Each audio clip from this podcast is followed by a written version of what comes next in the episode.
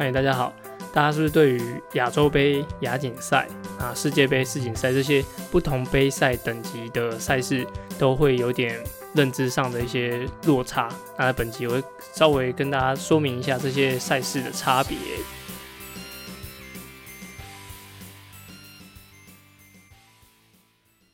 嗨，大家好，欢迎收听 Try 样铁人三项。那在节目开始之前呢，要跟大家勘误一下哦，勘误通常在。听呱吉的 podcast 才会听到。那因为上周我有跟大家讲说，这礼拜就是十一月七号有金门的比赛嘛。那原本在上一集的时候有跟大家讲说，就是全运会第三名的潘子毅会参加这场比赛。那我这边跟大家勘误一下，因为我有经过本人证实，对，就是他不会参加金门的比赛，所以呃这边特别跟大家说一下。好，那在。呃，这礼拜金门之后，就下礼拜就花莲嘛。那花莲是太阳平洋杯，那太平洋杯其实它不是一个呃 ITU 的赛事，它其实是就是一个名称上的一个呃取作太平洋杯啊。那在下一周就是，呃，是我们呃，其实不是在下一周，是十一月二十六，十一月二十六是杜哈的亚洲杯。那这个杜哈的亚洲杯其实是就我现在待的这个呃培训队的一个审核的一个国外赛事，所以。他们会需要参加这场比赛，来来有点像考试这样子，来看看大家的实力，那跟是否有达标，可以进入下阶段的依据。所以十一月二十六的这个杜哈亚锦赛，对我对亚洲杯对我来说也算是很重要。那我也需要呃陪陪同一起出国，所以我在呃大家听到录音的这个前一天，那跟着大家听到 Podcast 的这个前一天。我就去打了疫苗，这是我的 AZ 的第二剂，好，所以呃，蛮多的规划都都需要呃，为了这场比赛而调整。就像呃，刚刚讲的打打疫苗嘛，那选手的训练规划，那还有一部分是我自己家里就是有比较小的小朋友，那他也需要有，就是除了我太太全职在照顾以外，也需要呃其他人来帮忙，所以很多除了是训练上，那像防疫上，还有。像家里面的一些情况都需要做一点调整，所以啊、呃，这场比赛我觉得选手非常看重。那对我来说，我也是下了很多功夫。那在这这场十一月二十六的杜哈亚洲杯选手名单公布之前，之哎选手公名单公布之后啊，其实有看到两个非常亮眼的名字，一个叫做 Alex Yee，那另外一个就是 Jonathan Brownlee。那这两个人其实就是英国队在东京奥运的时候。接力的这两位男子选手，所以其实他们两个身上就是，呃，挂有奥运金牌的的象征呐。好，所以原本在名单里面看到这两位，那我就马上跟我们参与的人跟跟他们讲说，有两一件好消息跟一件坏消息。好消息呢，就是你们可以看到奥运金牌。那坏消息呢，就是啊、他们会跟你们同场较劲，所以可想而知强度可能会非常非常的高。好，所以。在看完选手名单之后，其实我是满心期待的，就是一是可以有这么高等级的选手来参加亚洲杯的赛事；二的话，就是嗯，我觉得能够近距离看到这些选手的比赛的过程，甚至他们热身，还有他们整个那种速度感，那我觉得是非常难得的。虽然选手跟本身可能会呃有点怕怕怯场，那还好，在名单公布二十四小时之后，那我就看到名单。把这两位的选手，这种一级战将的选手都已经移除了，就是出赛名单。那为什么他们两个会来参加这场比赛呢？就是原本我们一开始预设就是，呃，在十一月十一月初哦，应该是这礼拜，在呃阿布达比的的的地区会有举办一场，就是 World Triathlon，就是以前大家说 ITU 的世界锦标赛。那他们两个应该是参加完这场比赛之后，会来呃杜哈再参加一个亚洲杯，然后再去呃巴林再参加一场亚洲杯，所以他们会在这个地区附近进行比赛跟训练，好，所以他才会参加这场杜哈的亚洲杯。那后来其实还有其他英国的人都有来参加，但是之后他们两个的名单被拉掉，好，所以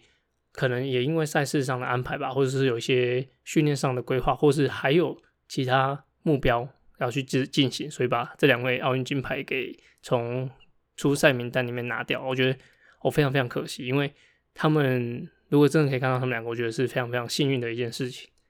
那再跟大家说明一下，就是刚刚讲的是亚洲杯，然后啊、呃、Alex 跟呃 Alex 跟 Brownlee 他们是参加世锦赛的世界锦标赛。好，那跟大家分分别介绍一下，就是在 World Triathlon，就是以前能做 ITU 的赛事里面，其实有分几个赛事的等级。那这次我们参加的是亚洲杯，那亚洲杯也可以说是呃所有的呃 ITU 的赛事里面杯赛里面，应该说它叫洲际杯赛啊，洲际杯赛里面算是等级最低的。那就是说它的参赛的依据其实不会太，应该说它的门槛没有太高。那他们在参加的时候，其实就是呃各国家的协会报名人上去就可以，就基本上就可以上，除非他的人数上限。像这次的杜哈亚洲杯，它的男女上限是各五十人。那现在的公布名单应该都是男生三十几位，那女生的话只有十几位而已，所以啊、也没有达到上限。所以要报名亚洲杯，其实不是只有亚洲的国家可以来参加。像刚刚讲的英国，那甚至德国，只要你任何你有是。啊，I World Triathlon 里面的呃会员国，你们都可以来参加亚洲杯的赛事。那亚洲杯的赛事也是比较，嗯、比较像练兵，或者说，嗯、它是算是比较呃好入门槛的一个赛事。那也蛮多人会在大赛以前会参加这些洲际杯赛，因为他们洲际杯赛也许强度或是说呃比赛的难度不会那么高，那可以让他调整在大比赛之前。那刚刚有讲到就是亚锦赛，那亚锦赛在在每个洲际的的名称叫洲际冠军赛。那洲际冠军赛通常就是一年只会一场。那今年是因为哦，今年有举办，今年在日本举办。那就是我们国内有个好手张启文，就是有参加这个日本的亚亚锦赛。那亚锦赛的的部分的话，就会比较呃多项目。那刚刚讲的亚洲杯，它可能就是呃可能只有精英男子组、精英女子组。那它的距离可以是半程，就是全程。那如果是亚洲锦标赛的话，它就必须要有呃精英男子组，那 U 二三，那青少年，那跟呃混合接力，然后最近也有 U 十五的赛事，那还有就是 Paraslon 的，就是残障奥残障铁人的部分也会在亚锦赛里面，所以亚锦赛的的距离会比较多，那也会比较多的。呃，冠军产生就会有 U 二三亚锦赛冠军，那精英组亚亚锦赛的冠军，好，这些 title 会出现，所以就是欧洲，诶、就是洲际杯跟洲际锦标赛的差别。那刚刚还有讲到世界杯跟世界巡回赛，那世界杯的话，你就可以在 World Triathlon 的网站上是可以看到，就是它就是名字都写 World Cup，那就是比如说啊、像离台湾最近的话，应该就是成都的 World Cup。那还有前阵子在才刚完成比赛的韩国统银 World Cup，那就是世界杯的部分。那世界杯的话，其实它的，嗯，他的参加的国籍其实也是不受限，就也不会像是呃亚洲锦标赛，它只有限定亚洲国家。那如果是世界杯的话，世界杯就是任何国家都可以啊，但是要报名上去会稍微有一点难度，因为它的本身赛事的积分比较高，所以每个。呃，国家的人如果他是需要赚一些奥嗯世界积分的话，他就会来 World Cup 里面来来去进行比赛。那比赛强度比较高，那积分也比较高，所以被关门或者说被啊、套圈的几率也比较高，所以它算是一个嗯高风险那高报酬的一个个赛事。那 World Cup 之后就是会进入 World 就是世界锦标赛，那那个感觉有点像刚刚讲的亚洲杯跟亚洲锦标赛。那世界锦标赛它就只有一场，就是它哦，更正一下，世界锦标赛它有个系列赛，所以可以我们把它讲作、呃、世界巡回赛 series，那它就会有很多分站，像日本的雅库哈马，那德国的汉堡，还有一些啊、分站的赛事，它都是在呃世界巡回赛里面，那最后一站就会就是计算每个人的积分，那也可以说是。可以用那一场来定定谁是世界冠军，因为世界冠军通常就有两个，一个是在世界锦标赛的决赛里面获得冠军的人，跟世界积分第一名的人，所以一个是积分冠军，一个是在世界锦标赛冠军。如果你有在看啊、赛车的话，你可能就是哦，这个是年度的总冠军，然后这个是最终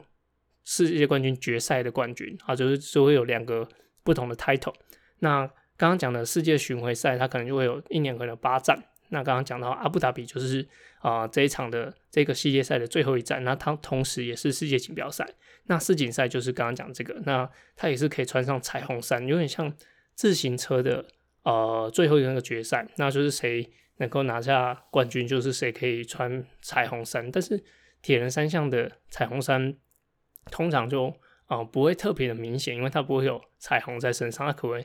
可能会在裤管。然后是是他自己的车衣，或者他车子上是可以印有呃彩虹的图案。那彩虹也不是呃红橙黄绿蓝靛紫，那它是五大洲的分别的颜色，它会有五个颜色，然后来在身上这样子。那这些杯赛再往上的话，就是会到达亚运跟奥运。那亚运的部分，其实大家都觉得说亚运其实很难去达标，但其实。并不是这样，就是亚运它在规定上是每个会员国自己推派自己的选手参加，所以它在赛会来说它是没有资格的，就是呃没有资格限制，就是每个人都可以，只要会员国报名就可以参加的。但是奥运不一样，奥运的话它就是限定，像铁人三项，男子组是五十五人，女子组五十五人，就个人组是五十五人。那接力组的话就是十九队，那它的这个。呃，门槛就是需要跟世界各地的人去去争夺，去可以进入奥运的门票。但亚运会就不是，亚运会是只要会员国报名就可以参加。这个跟亚运的田径赛有点不太一样。亚运的田径赛可能是也是达标才可以参加这个比赛，那甚至很多的标都是台湾人自己定的。那我们这个参加亚亚运会的的标准，台湾的选手参加亚运会的标准也是台湾人自己定的。所以其实从上一次的上一次雅加达亚运，二零一八年的在之前，我们呢已经睽违十二年没有参加亚运，就是二零零六杜哈是第一次举办亚运的地方，也是台湾选手第一次参赛，拿到后来二零一八年那才有雅加达亚运的这个参赛。那我们现在这个计划，我们会去下礼拜，哎、下下礼拜十一月二十六，我们会去杜哈亚锦赛亚洲杯，跟着。杜哈亚洲杯的这个比赛也是为了要参加明年的的杭州亚运而去的哦，所以刚刚讲了一些比赛的等级，还有比赛参赛的一些模式，还有它的分别参加的人有哪些，它就是会有这些差别。好，赛事的部分呢，我们就跟大家分享到这边。那接下来我们要进入下个单元，叫做。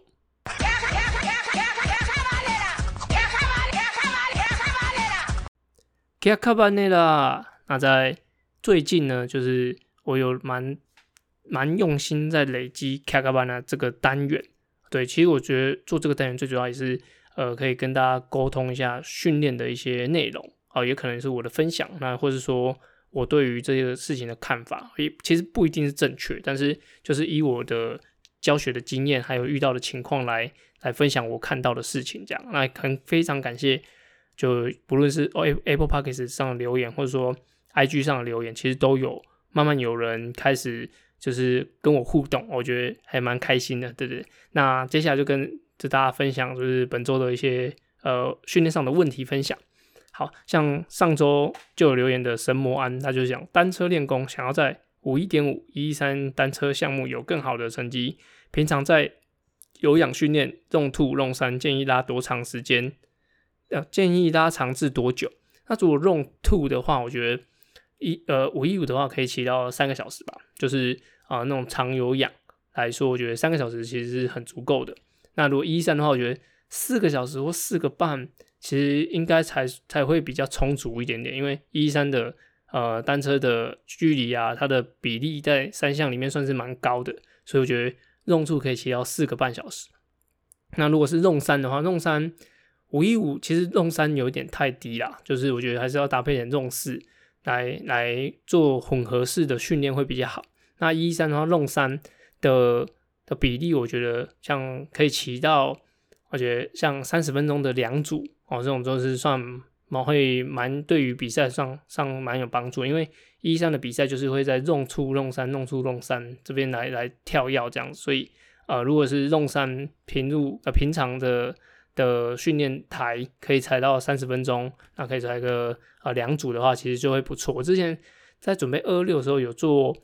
哦，十五分钟，十五分钟用三，十分钟用三，五分钟五分钟用四，那十五分钟用三，五分钟用四，这样子，呃，搭配这样三十分钟，然后做个两组，哦，有时候可以做到三组，啊，这样子的话，我觉得对于单车的五一五或一三来说，是蛮有帮助的。那这这背后也要看一下，说你比赛的形态是如何。那医生当然是大家都是独骑啊，所以没什么问题。但是如果是五一五，你稍微是呃可能有机会可以跟人家轮车的话，用用四用五真的是要多做一点，因为轮车的时候其实它会介于一个就是极高瓦数跟极低瓦数，就是你躲在集团后面，你可能像我在集团的时候，可能都是有一百五十瓦、一百六十瓦。就跟在后面很轻松这样，但是如果真的在前面带，可能有三百三、三百四十瓦的瓦数在输出，所以你看这个 range 差了一倍，呃，差差了两倍以上。所以在五一五，如果你是比较精英的选手的话，我建议用四用五要多一点点。那如果说你只是个初学的话，我觉得五一五用三还够用。对，那如果说你是想要拼的成绩的话，我觉得用四可以加入一点训练里面。好，这是我给神魔湾的的建议。好，那再来就是 I G 的 Lawrence U，那他的名字后面有个零五一，应该是生日吧？OK，那他的留言蛮长的哦。留言是：志强教练你好，有听你的 Podcast，既然你广征训练问题，那我就不客气喽。接下来进行台北马的训练最后一个周期，每周会跑 M Pace 马拉松 Pace，那 T Pace Threshold 就是阈值配速，然后跟 L S D 各一天，其他轻松跑。目前跑周跑量一百一十 K，蛮高的。好像。下个周期会到三周各一百二十 K，然后再就减量到比赛。目前以丹尼尔的跑步计划来训练，来计算每个训练强度的强训练强度的速度。目前训练是以全马三零七对应的各强度练习。想询问教练，在全马比赛中，怎么样的配速比较能跑出 BB？所谓的前面慢是要慢几 K？谢谢你。那以往大家讲了。前慢后快都是以中间砍一半为主，就是前半马跟后半马，那就是后半马要比前半马快，才是一个好的一个好的一个依据啊。但是你刚刚讲前面慢几 K，速度比较慢的话，我觉得就是假如说你是三三小时零七的马拉松的配速的话，帮你算一下哦，是平均四小时啊四分二十六，就是每公里。那我觉得在跑，你要你想要，如果你想要跑。三小时零零七的强度的话，甚至你你，我想你应该也可能是要破三吧。我觉得如果你的目前能力是三，就是三小时零七四分二十六的配速的话，那我就会建议你可能前面的时候可以 hold 着，可能四三零哦四三零来进行，这个就是稍微比较稳着，因为跑出去刚跑出去的时候，可能前一 k 啊前前面三 k 可能都会高于配速，因为每个人都会冲出去，那自己会觉得。在那个节奏下会比较快，所以会觉得好像没有那么疲劳感。然后到后面可能十五、十六 K 才发现，哦，前面真的稍微跑得比较快。那我就会建议，可能前面真的要快的话，可能四三零就好，就是你稍微压一下，还是要压一下。可能到半马之后，可以再把你的配速拉回四二五。哦，这就是比较典型的前慢后快，就是可以用这个方式来让让自己是确保在。呃，你的整个比赛里面稳定的配速可以把它完成。那为什么大家都会比较保守一点？因为呃，通常大家过了三十 K 之后，大家可能会有一点身体能量上的转换，就是不论是撞墙撞墙期啊，或者说你开始吃东西会觉得哦肚子不舒服或什么的。那我就会建议，可能在前三十 K 的时候说稍微保守一点点。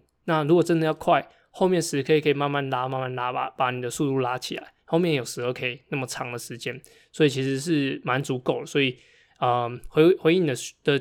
问题就是前面慢要慢几 K，那我觉得就是可以前半马就是刚刚讲的，就是四分半的配速。那后面的话可以，其实状况比较好，可以拉到四二五、四二零，然后来进行。那如果说你过了前前面半马四三零都觉得非常非常辛苦，那就更要适时调整一下你的配速，甚至把它降到。四三五、四三四四零都都 OK，OK，、那这是呃我给你的建议。那其实你的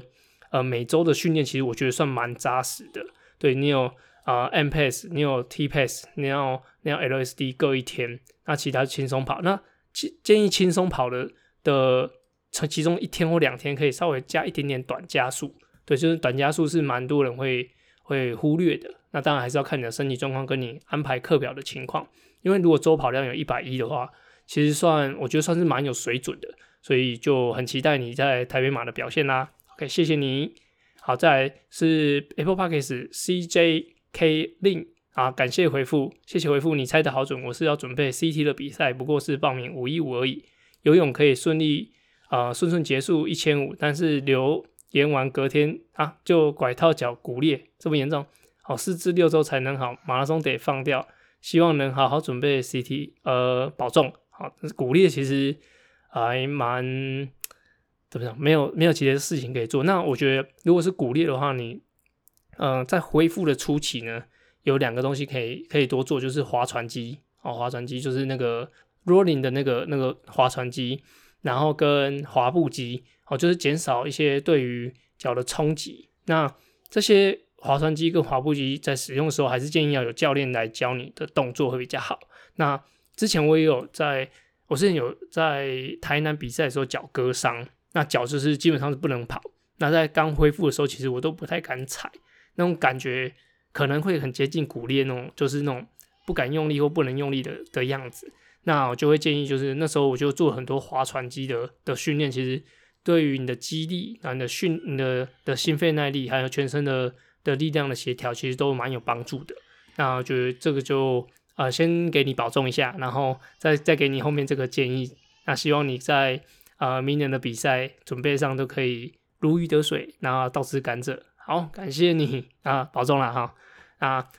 这一集就到这边，那感谢大家的留言，那也很希望很希望大家能够就分享大家各自的训练上的一些问题，就我们就下次的留言见啊。感谢大家，拜拜。